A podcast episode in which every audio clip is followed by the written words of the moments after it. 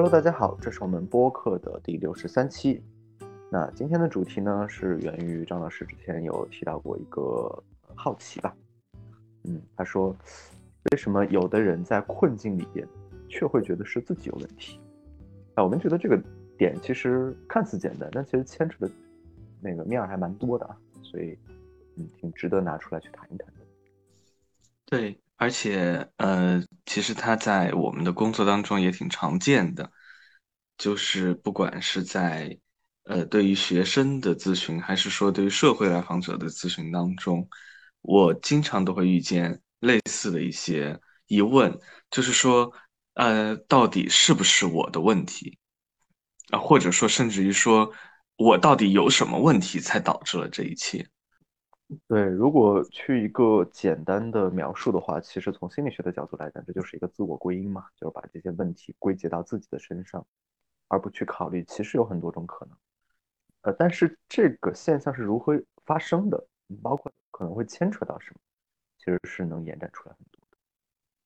嗯，对。然后我想今天也许我们也会想要去谈一谈，呃，我们怎么样理解呃这种现象，然后呢，可能也从一些角度来呃去看到说，呃，当我们也许会有一些类似的认知的时候，呃，会对我们产生怎样的一些影响？而与此同时呢？呃，我们之所以有这样的一些认知，它肯定也有它的功能性，啊，也就是说，它在一些时候是会帮到我们的，我们也会去探讨一下这些。嗯嗯嗯嗯，我想或许我们可以从我们的日常生活的观察当中，或者从我们的工作当中来做一些呃发散。嗯，大家有关说呃为什么会出现这种状况，大家有什么？想法呢？嗯，我首先想到的其实是在两类来访者的咨询当中会比较常见到，呃，这样的一个认知。第一类呢是学生来访者，可能尤其是大学生吧，好像大家很多人会有这样的一种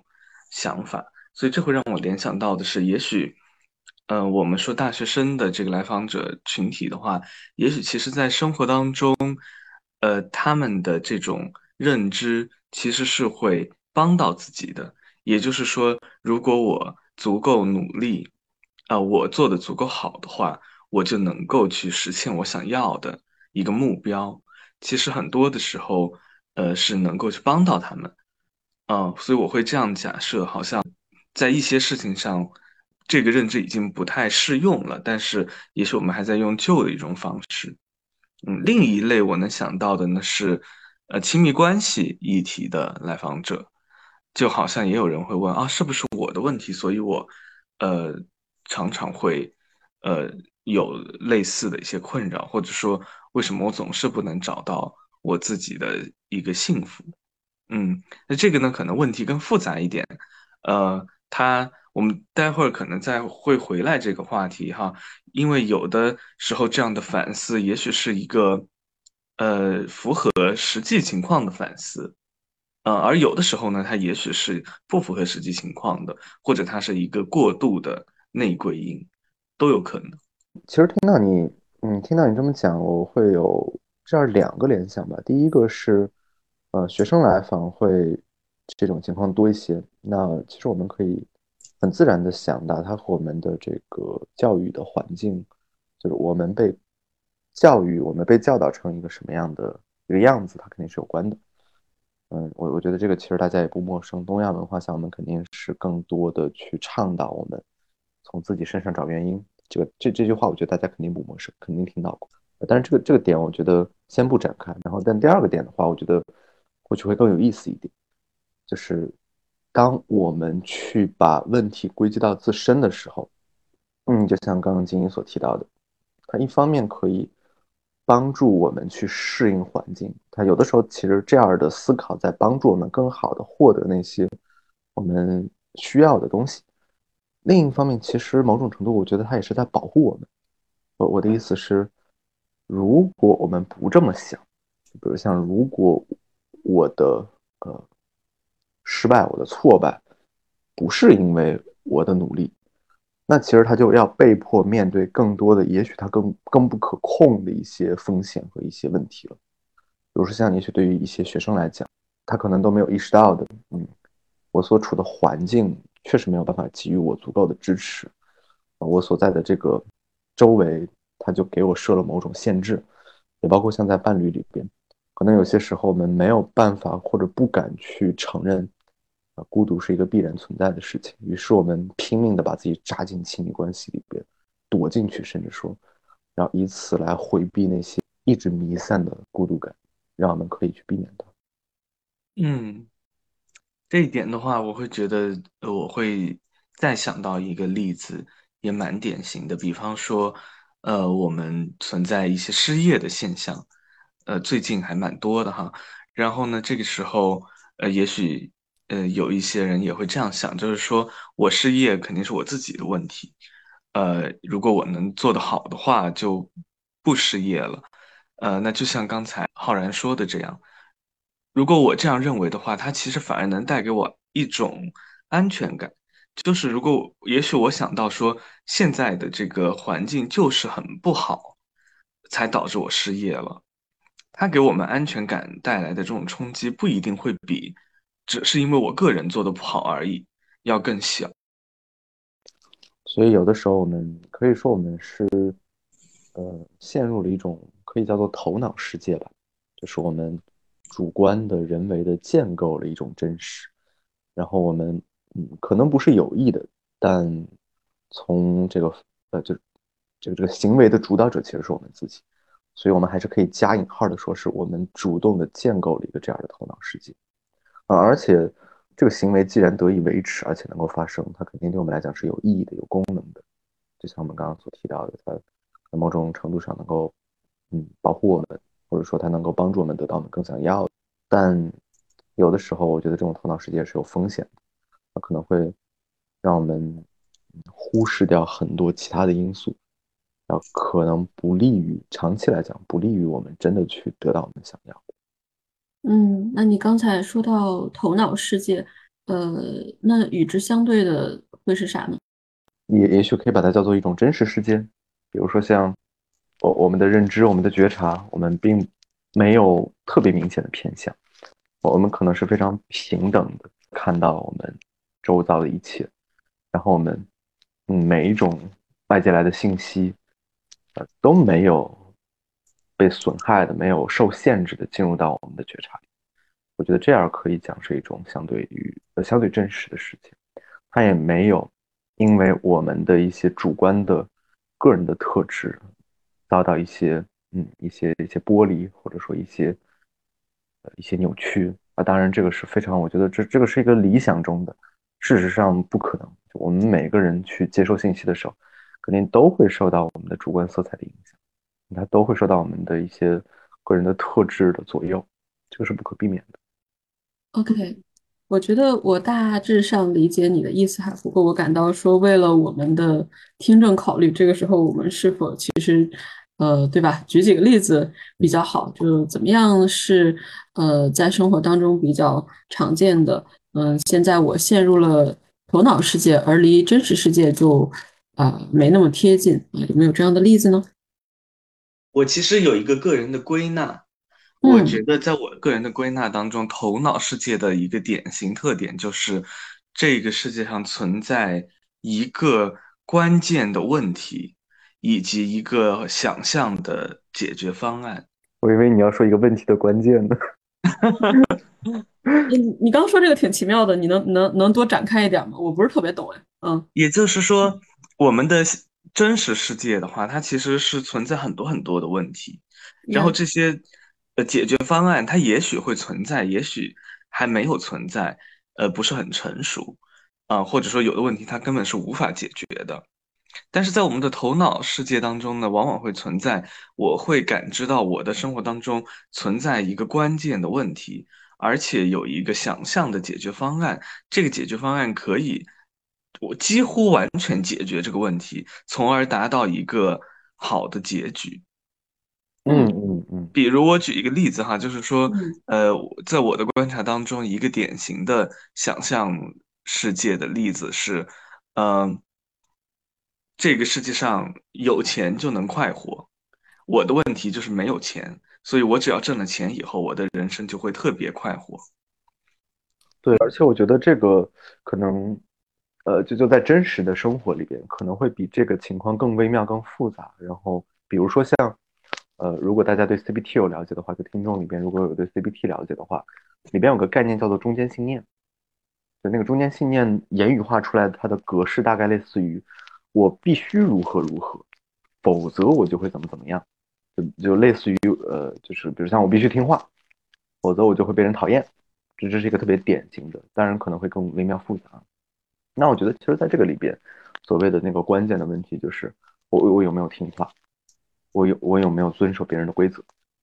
然后那我怎么解决它？哎，其实也是相对应的，他们就是一体两面的事情嘛。那我去听话，我很好的顺应了别人就可以。所以我觉得，它一方面其实，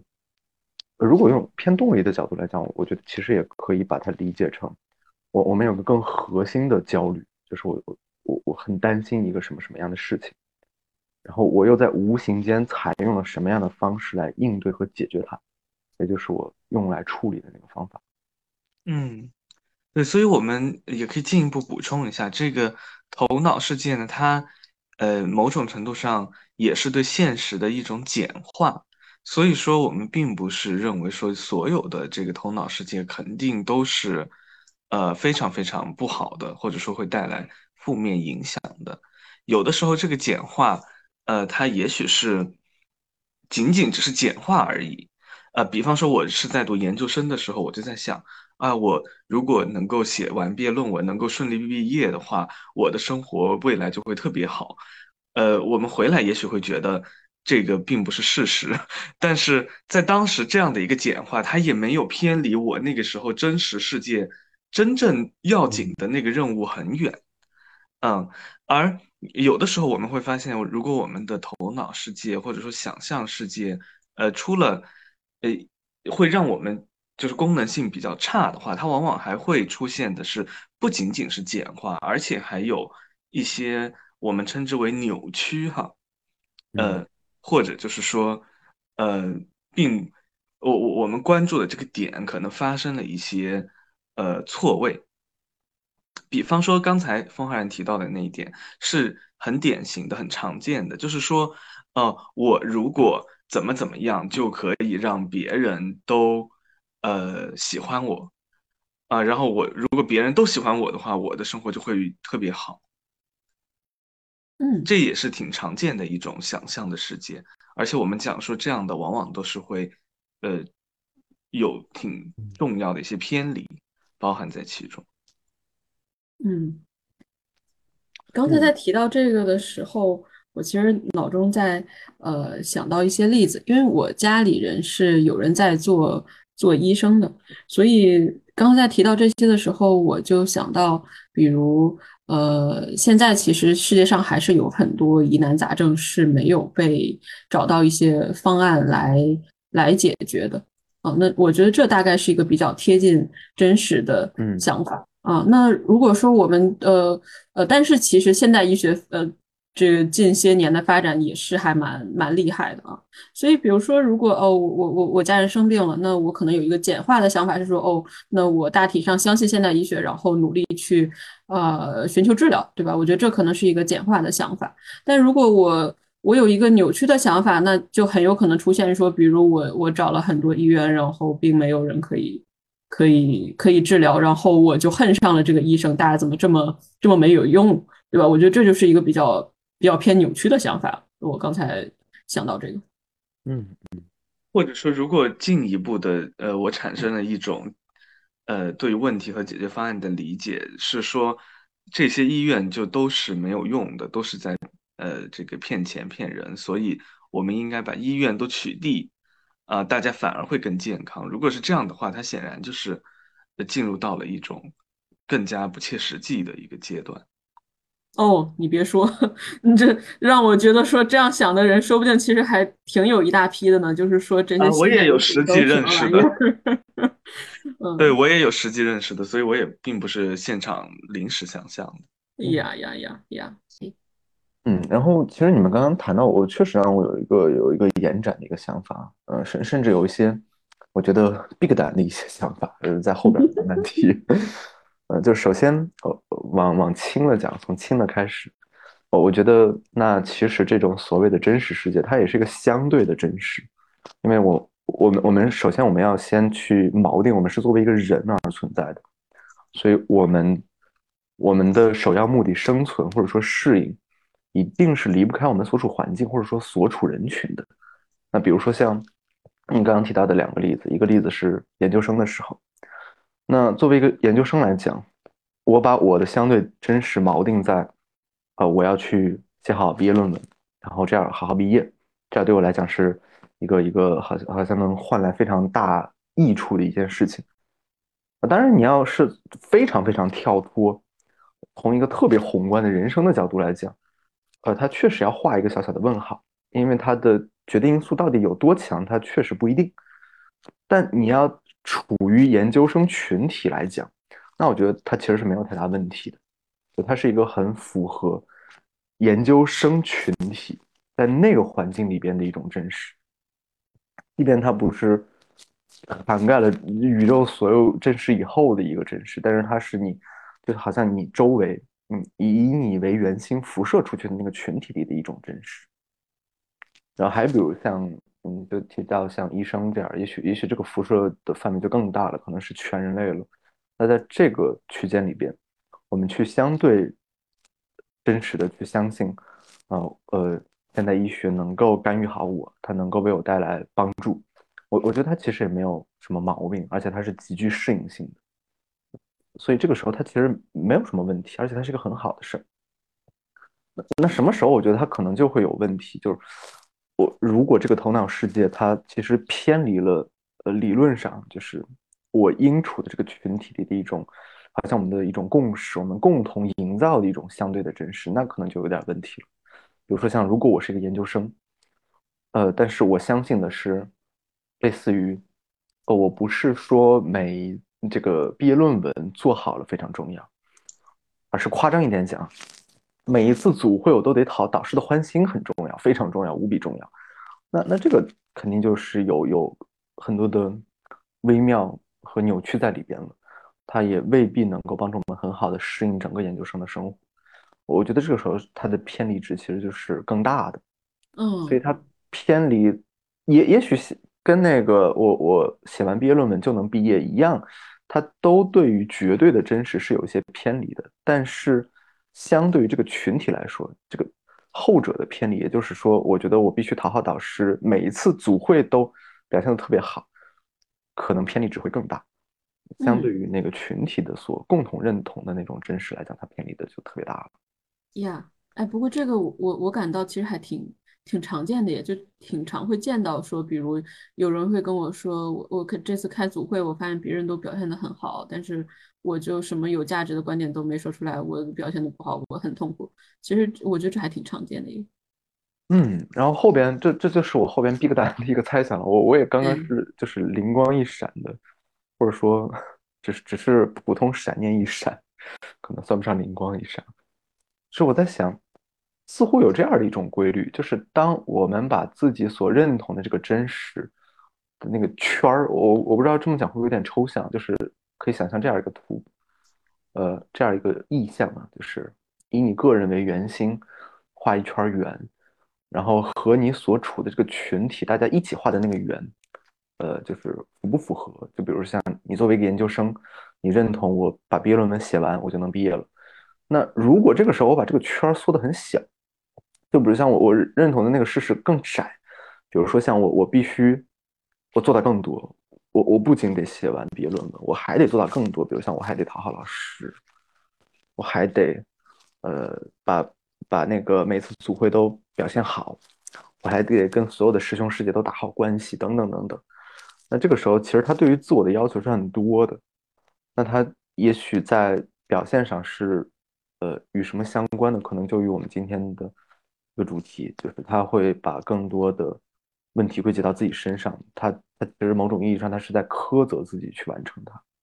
嗯，但如果把这个圈儿画得更大，比如说像，呃，是是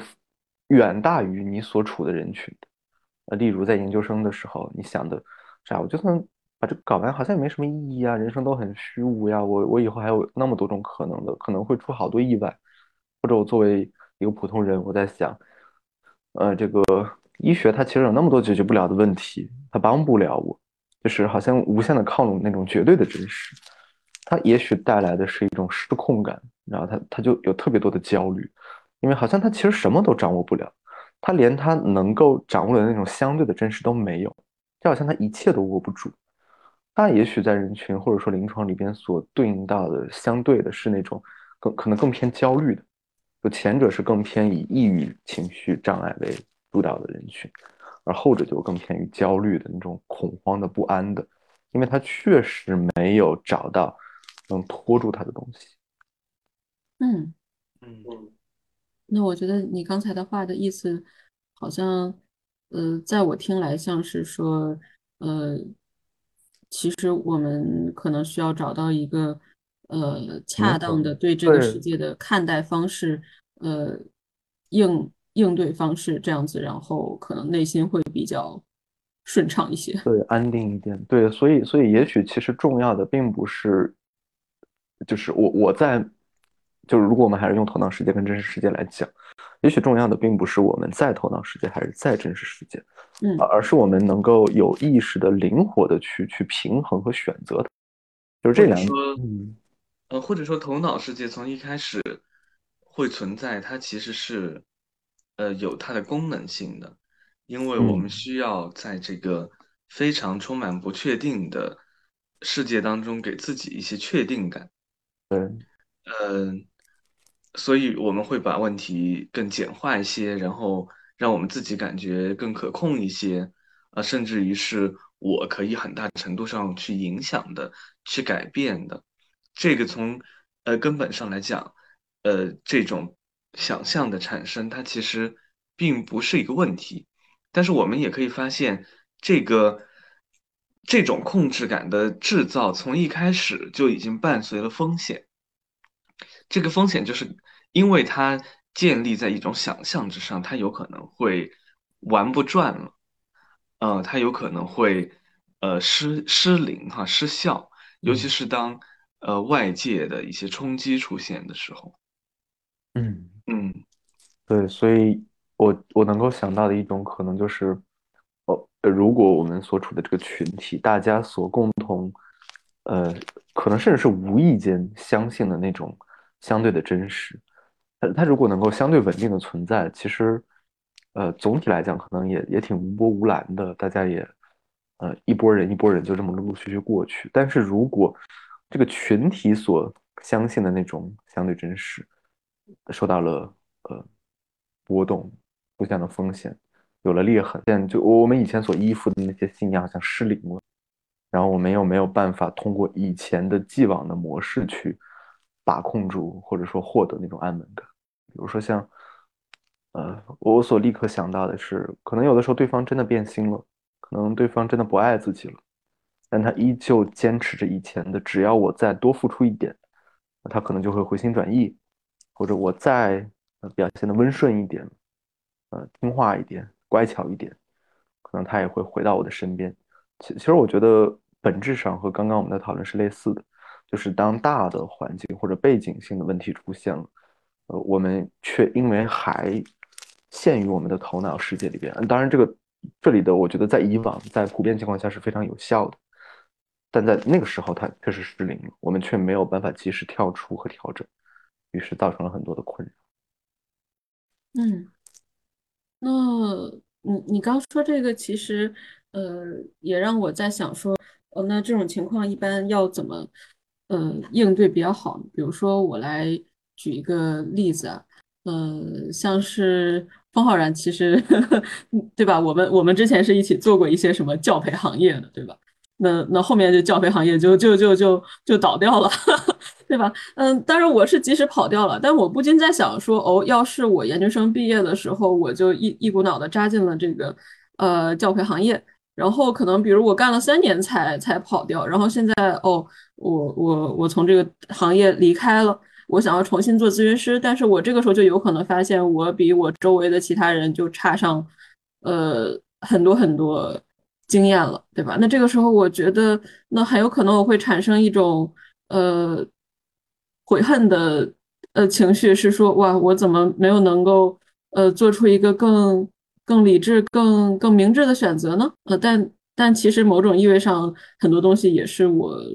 没有办法控制的，对吧？就是我，我可能也不会知道说，哦，那这个教培行业后面就是会，呃，不景气啊，这样子。那，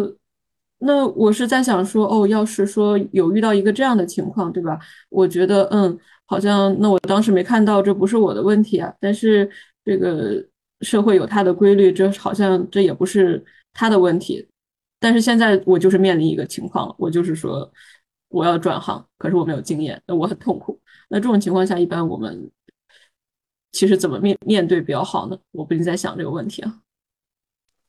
我我其实刚刚我想到的，你刚刚说，呃，我好像也没有办法怪谁等等。我觉得它其实反映出来，我们可能无形间很多很多人都会，嗯，去去握住的一种相对真实，或者说一种规则，就是。如果有事儿变糟了，是会有是该有人负责的，或者说总有个过错方。当我们找到这个过错方，其实某种意义上，我们的情绪压力会消解很多。嗯，就是我们好像知道这个情绪该朝哪泄了，但也许有的时候，这个可能真的很难去找到一个所谓的过错方，它它可能只是一个很自然的。一个发展规律而已，就大自然肯定没有错这种概念，这是一个很典型的人造概念。所以我觉得也许可以换一个角度去，呃，思考你刚刚的好奇，就是如果我们其实他又又可以回到，就是如果是我们以往所持有的那种相对的信念失灵了，我们该怎么去应对它？嗯，我会想到的是。在这个地方，就结合我们今天的主题，会有很微妙的区别。比方说，呃，很类似的两个人，一个人如果他表达的是，呃，我觉得都怪我当时选错了，呃，进而还可能会有一些进一步的自我批评。比方说，哎呀，都怪我，我就是从来都不能够坚持自己，或者我就是我总是会选那个错的，嗯。就是等等等等，如果是这样的话，我们发现这个内归因的倾向其实很明显了，啊，但如果说另一个人他也觉得很痛苦，但是呢，呃，是处于比方说像刚才风浩然说的那种一种迷茫状态，就是我好像觉得也没谁错了，但是为什么我需要经历这些？那我们似乎感觉到，呃，这个地方它的一种。呃，想象哈，或者说扭曲，并没有那么多。更多的呢，也许我们可以去，呃，在情绪上做更多的工作，啊，也就是说，如何去接纳，呃，去安抚，呃，或者说，更从长期的角度来讲，就是更好的与自己的情绪去相处，理解到自己的情绪都会有功能哈，以及。各种各样的情绪的出现都是正常的，等等等等。而如果是前面一种情况呢，可能，呃，我们会或早或晚需要接触到一些认知的调整啊。在我看来，就是说这个认知调整不一定是，呃，通过认知疗法的这种，呃，经典的认知调整去达成。但不管我们通过任何的方式，可能我们会期待那个结果当中。包含一种认知的调整，也就是说，并不是什么事情都是只要我做好了，它就会一切顺利的。因为这个世界内在不确定性，这个世界的运转当中就是内在着呃不确定性，无法预测，并没有谁是超人。所以我觉得，可能一些细微之处，如果不一样的话，我们的一个。啊，咨询的思路可能也就会有很大的不同。我想这个也正是咨询很重要的一点，就如同我们经常会说的一句话一样，就是心理咨询是一项呃存活于细节中的工作。没有细节就没有咨询，啊，甚至于我们说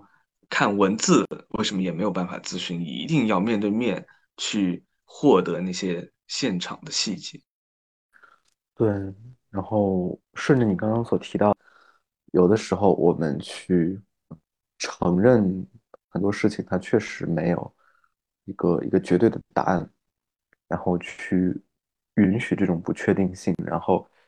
做一些情绪的调节，就好像承认它只是痛苦，而没有什么对错，会更难。什么会相对容易呢？找一个替罪羊，找一个过错方，无论是自己还是怪罪外界。可能他所带来的那种，呃，那种感受会更容易一点。也就是说，也许有的时候直接的承受那种痛苦，比承受迷茫和未知要简单一些。嗯，我是觉得说，有的时候我们找到一个找到一个替罪羊，或者说找到一个过错方，这个还蛮导向行动的，就是说。我我现在找到一个原因了，那我可能就可以为此做一些什么了。我我感觉这还挺挺导向行动的。但是如果我和我的情绪相处的话，可能我就嗯，比如说我我我就待在这儿，哎，对，是的，是的，是的，嗯嗯，对，我觉得这可能也是无形间的一种动力，就是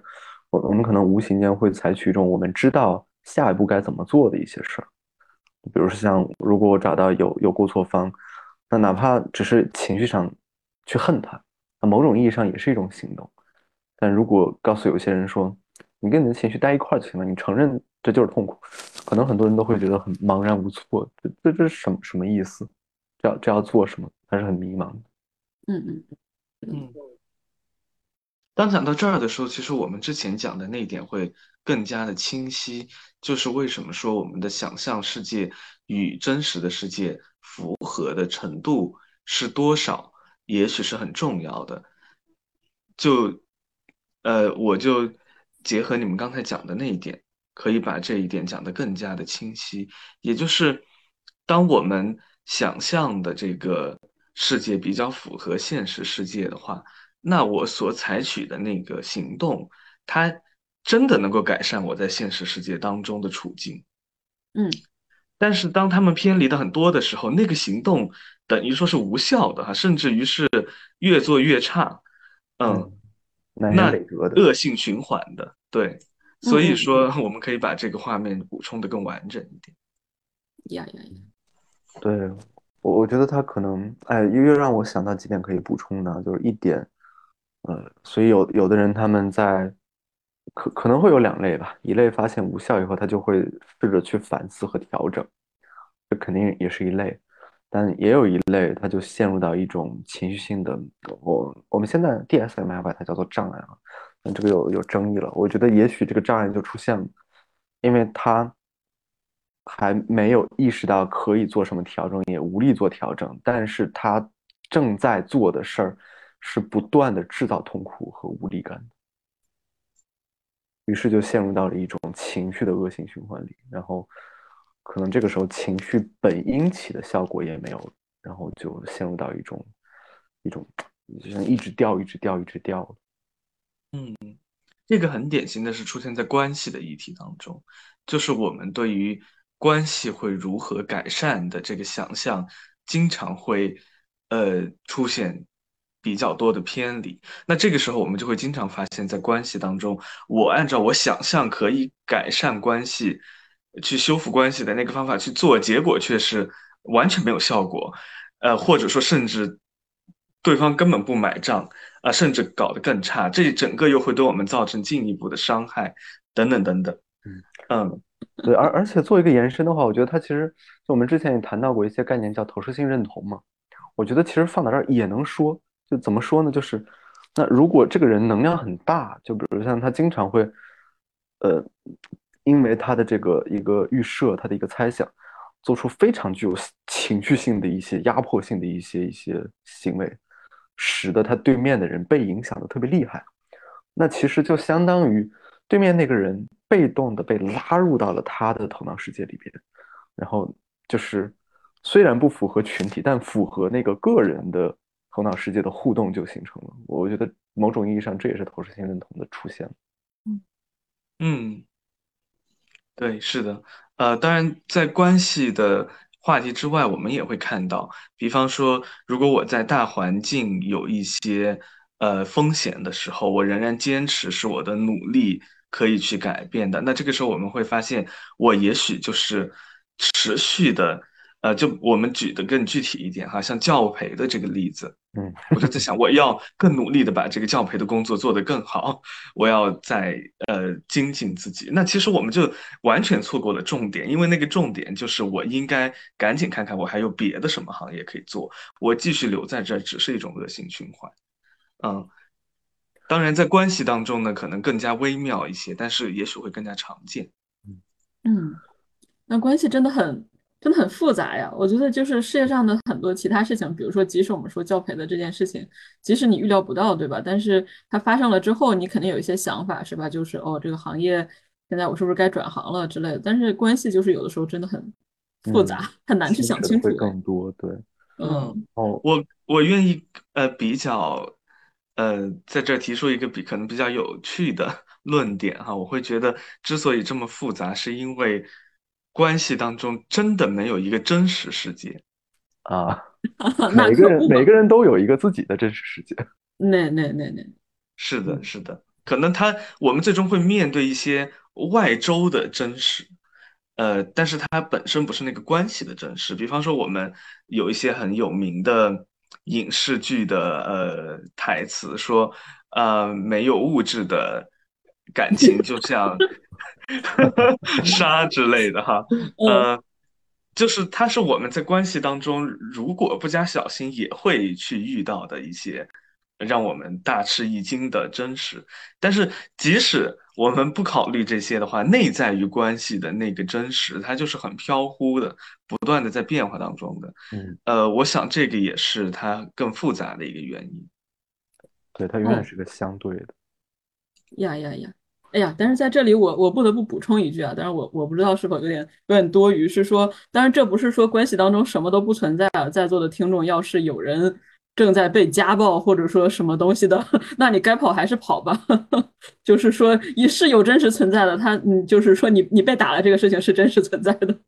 这样子。对对对，我我觉得就是有有一些呃有有一些感受性的东西，它它其实是绝对真实。我的意思是，比如像。身体的痛苦，情绪的痛苦，我我我们说所谓的头脑世界，并不是说这些东西就是假的，它当然是真实的，是绝对真实的，只不过我们在它的基础上建构了什么，可能是相对真实的。对我们今天讲的这个头脑世界和真实世界，其实一直讲的是在解释的层面上去讲的，对吧？嗯呃，而不是说那个事实上发生了什么应该被质疑。其实事实上发生了什么，有的时候是毋庸置疑的，即使是在关系当中也很明显。是的，我们如果有一个人在旁边去记笔记的话，他能够很细致的去描述这个关系当中到底发生了什么。但问题是在于，我们也许呃很难去找到一个统一的关于关系的解释或解决方案，他的那个所谓真实的解释、真实的方案。呃，其实是可以说不存在的，但如果是外界的话，它也许就是存在的。比方说，这个行业已经明显不行了，我们不可能说，呃，这个时候我们突然间大吃一惊啊，原来它一夜之间又变成了一个特别好的呃行业。但是这样的事情在关系当中却会出现。对，关系很奇妙。嗯，然后我想到三个点，就第一个点是借借着金英刚刚所提到的那个例子来说。呃，什么是绝对真实？肯定是有的，或者说客观事实，就是两个人的互动的细节。就比如像有个人如果在旁边记录，事无巨细的记录下来，谁说了什么，谁的眉毛上挑了三毫米，谁的手突然前移了两厘米等等，这些当然是绝对真实。但如果邀请人们去观看那个互动，并且说你觉得他们的那种氛围是一个什么感觉？那那这个这种解读，它就是相对的那个真实，它是取决于我们的头脑世界的。这是第一个。然后第二个的话，呃，我在想，其实我们刚刚所谈到的，呃，里边有一个隐含的一个很重要的点，就是，哦，我们的自我的那种力量吧，术语可能叫做自体。嗯，就是比如说像为什么有的人可能在遇到呃挫折，或者说发现当前所相信的信念不适应，就能做很快的调整，又为什么有的人他可能会呃固守那些有点不适应的小圈儿然后，一直捏着不放，等等等等，这些这些其实是又一个很很很延可以延展特别多的话题了。我觉得它其实和我们的人格的发展是有关系的，或者说跟我们的心智化程度是有关系的。然后最后一点，我觉得，呃，是一个我我觉得在今天我们结尾一定要谈一下的，就中间其实有提到，有的时候可能真的是环境它确实支持性不足，于是让我们不得不去面对那些痛苦，就是所找的替罪羊，其实也是某种意义上是虚构的，呃，它我们还是要直接面对的还是那份痛苦，而且这个痛苦有的时候它，嗯，就是我们是不知道该怎么面对的。嗯，所以我不知道针对这一点你们会有什么想分享的吗？就如果邀请你们去跟一个正在经历因为环境的挫败而陷入痛苦的人，他也不知道该怎么做了，你觉得他应该怎么样面对自己的情绪？我其实会觉得，首先哈，我们如果说发现，呃，我看到一个人正在做这样的事情。其实我首先想到的是，这个当中他本身就内在了一种潜能，就是说，当我认为这一切，呃，可能不顺都是我自己造成的时候，我们会发现这个信念它其实有一种内在的矛盾，就是我还是相信哈，除非是很严重的这个强迫，呃，在其中产生作用的话，否则这样的一个认知它是。不可能，呃，非常非常持续而坚固的存在的，而它是我们可能探索的一个，呃，标志，就好像我们可以去，呃，围绕它做一些探索。我在这个时候这样的处境当中会形成这样的一个想法，是为了，呃，怎样的，呃，一一个它有怎样的功能，或者说哈，或者说是为什么会这样？当我们去。对此有更多的一个探索，有更多的理解的时候，我其实会相信它是一个较为松动的，呃，较为容易松动的一个认知。在很多情况之下，我的经验呢，其实也是这样的。所以我会觉得，相比于我们所谓的呃向外投射而言，呃，这种过度的内归因，其实很多时候它其实包含了更多的一个。呃，进步的潜能，嗯，而它给我们，如果在我们在一个，呃，比方说支持性的、包容性的环境当中，能够去做一个适度的，呃，反思哈和较多的一个接纳的话，呃，我其实会认为它很多时候反而会带领我们走向下一步。那如果给出一些相对具体的。比较有实操性的，就比如像举个例子啊，可能某一个听众他现在他正处于这样的时刻，就环境真的，嗯，不太有支持性，他现在也正经历痛苦，他就想知道，哎呀，这如如果说我我真的不得不跟这个情绪共处一下，面对一下，我该怎么做？我可以怎么做？你们有什么相对具体的一些参考吗？具体的参考，哎，我其实感到说，就是这得这得基于他他自己，就是我感觉任何一个人对于他自己而言，他在过往的经验当中，呃，我我一定有很多他自己来应对情绪的办法，其实这是可以去关注的一个点啊。啊，就找例外事件。呃，对，以及说他他自己过往觉得说什么对于他自己而言应对情绪是是是很有效的，嗯，当然他比如说大家也可以也可以看看别人哦，大家其他人是怎么应对情绪的，也许也可以也可以也可以学一学，这当然也是可以学一学的，但是他自己过去的成功的应对经验，我觉得其实是还挺挺重要的。我会觉得，如果是对我而言，在如果我感觉到来访者确实是。呃，在某一个点上有一些与偏离事实的认知，而且这一个认知真的对他造成了很重要的干扰的话，可能我会选择直接去挑战这个认知。那如果他其实没有太偏离，就是像我们今天的主题，嗯，嗯是在不偏离的前提下，必须不得不直面那些痛苦呢？嗯，我我反而想另辟蹊径，就是会想给他很多的肯定，就是说，呃，在我看来，你面对的这个情况其实是挺不容易的。比方说，你干得好好的行业，怎么突然就要垮了呢？啊、嗯我突然就要面对这种被迫的呃转变呀，呃抉择呀，啊、等等等等，迷茫啊。所以说，在这个过程当中，其实我觉得可以给很多的支持和肯定，然后去从资源的角度可以去呃邀请他去观察，在这个过程当中，其实我哪些都做的还挺好的。嗯，可能并不是像我之前想的一样，都是因为我做的不好导致的，反而是说我在这种冲击之下已经有呃做了，为自己做了一些什么，嗯，嗯这是我的第一个想法。嗯好，那么这个时候，其实你你作为一个真正跟他接触的人，真正跟他接触的个体，你去想要去理解他，并且支持他，其实你会觉得说这样会比较有帮助，这样子。嗯嗯嗯，然后我我其实我就是在想的，有点有点像你们俩的结合。首先，我觉得如果是在情绪真的特别强烈的情况下，呃，肯定是要做一些情绪安抚性的东西的。其实，其实，在咱们的术语里边，它叫情绪接地嘛。嗯，一些，嗯，有什么技术呢？说说。比如说像，呃，我我就说一个吧，我觉得呃两个吧，我觉得这两个就足够可以覆盖几乎所有的场合。哦吼，嗯，一一个是如果你在相对私密的空间，比如像你一个人在家，嗯，然后或者说你一个人在哪，就是你你可以有有很多的尝试。那这个时候，我觉得你就可以接一盆冷水，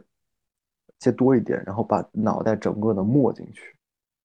然后坚持至少十五秒以上。这个在 DBT 里边有提到，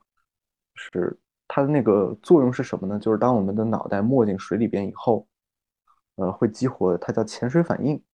就简单来讲，就大脑以为你要溺水了，他想让你多活一点，于是他把血液就生理性的集中到大脑还有心脏，来维持生命的延续。但这个时候它其实有个副作用，就是因为你的情你的血液集中在这两个地方以后，你的副交感神经系统会特别强烈的激活，于是你就生理性的被拉回到一个特别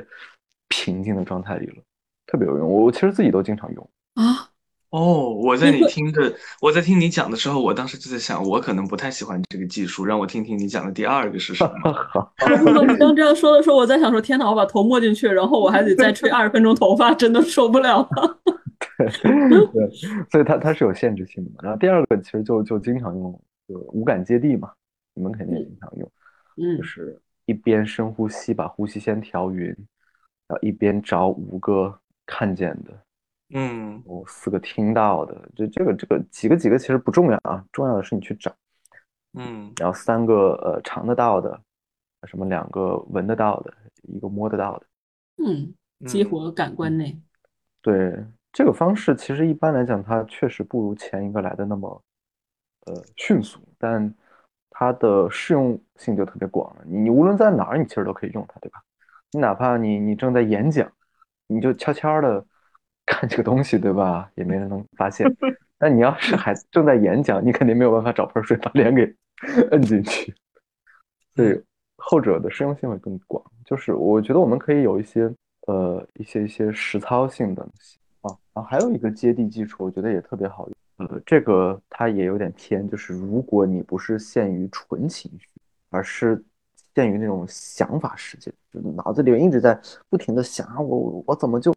我怎么就那么差劲？我当时怎么就没发现这个教培行业这么的糟糕？我没提前出去，我真蠢，等等等等。呃，当然做一个补充，其实情绪可以说也是由想法引发的，所以如果你陷于强烈的情绪，其实背后一定也有一个抓着你不放的想法在，你也可以去找一找，然后就进入到那特别好用的方式里，你用唱生日歌的方式把那个想法唱出来，就它就能够让我们一下子从想法外看想法，而不是贴着想法去被它卷着了。这个我我真的也自己经常用，就是这三个吧，我觉得这三个再加一个吧，我也经常用的，我觉得很好用的。哦，当你小子方法真不少哎。当情绪来的时候，我们可以去感受一下我们的呃身体，尤其是其实我们的内脏，我们的五脏六腑是什么感觉？嗯，因为如果从就是理论角度来讲，就是我们的情绪中枢边缘系统，它通过迷走神经丛跟我们的身体，尤其是内脏，它是串联在一起的，所以情绪会特别自然的引发我们的身体感觉。说像我们，你们肯定听说过，没见过也肯定听说过，谁谁谁一考试就拉肚子，是吧？那对啊，这就是因为就情绪它跟我们的内脏它是串着的，就是我们情绪一起来，内脏就有反应。你如果情绪特别强烈，你也可以去感受一下你身体什么感，然后你去跟你的身体感受待在一块儿，其实会相对容易一点。就比如说像，就是大家可以想象，你说你现在特别焦虑，哎，你说哎，我跟我的焦虑共处一会儿，听起来也也不好操作，也没个抓手。但你说哎，我发现我焦虑的时候，我胃特别不舒服，哎，我去跟我胃的这种感觉待一块儿，其实就相对确实容易一点。然后我们还可以在这个时候做更多的想象，比如像我有意识的去想象，呃，我就像个什么实验的观察员一样，我就是个无情的记录机器，我记录一下啊，我的胃现在感觉又下沉了三厘米，啊，里边又又塞了两块石头，啊，就类似的这样，它会容易一点。嗯嗯嗯。然后在这样的基础上，我我觉得就回到静一的提到那个点了，就是我们终究要改变的还是我们跟这种困扰的关系。如果我们特别抗拒它，我们我们就放不过，它确实会让它一直在。就抗拒本身其实就加重我们对它的注意，我们就更离不开它了。就本质上确实还是接纳，或者说说的更更更白话一点，我觉得就是承认它无可避免，允许它先这样。我觉得其实这个本身就是一种接纳的态度，它确实能够帮助我们至少减少那些二次的伤害。就它它没确实没有办法让情绪消失，但它可以让情绪以它最就是原初的那种样子跟我们待在一块儿，而不是无限的发酵放大。嗯，那也可能我有最后一点点想想想补充的，呃，像是其实刚才浩然也提供了一些啊，怎么说就是情绪应对办法是吧？大家如果有兴趣的话，其实也可以去去尝试啊。呃，不过要是你的确很长时间的处在一个呃，比如说焦虑、抑郁情绪，这个情绪相当强烈的话，呃，那么就医也是一个很好的选择。嗯，对，想补充一下这个。好，那那我们就下期再见吧。嗯嗯，拜拜。好，拜拜。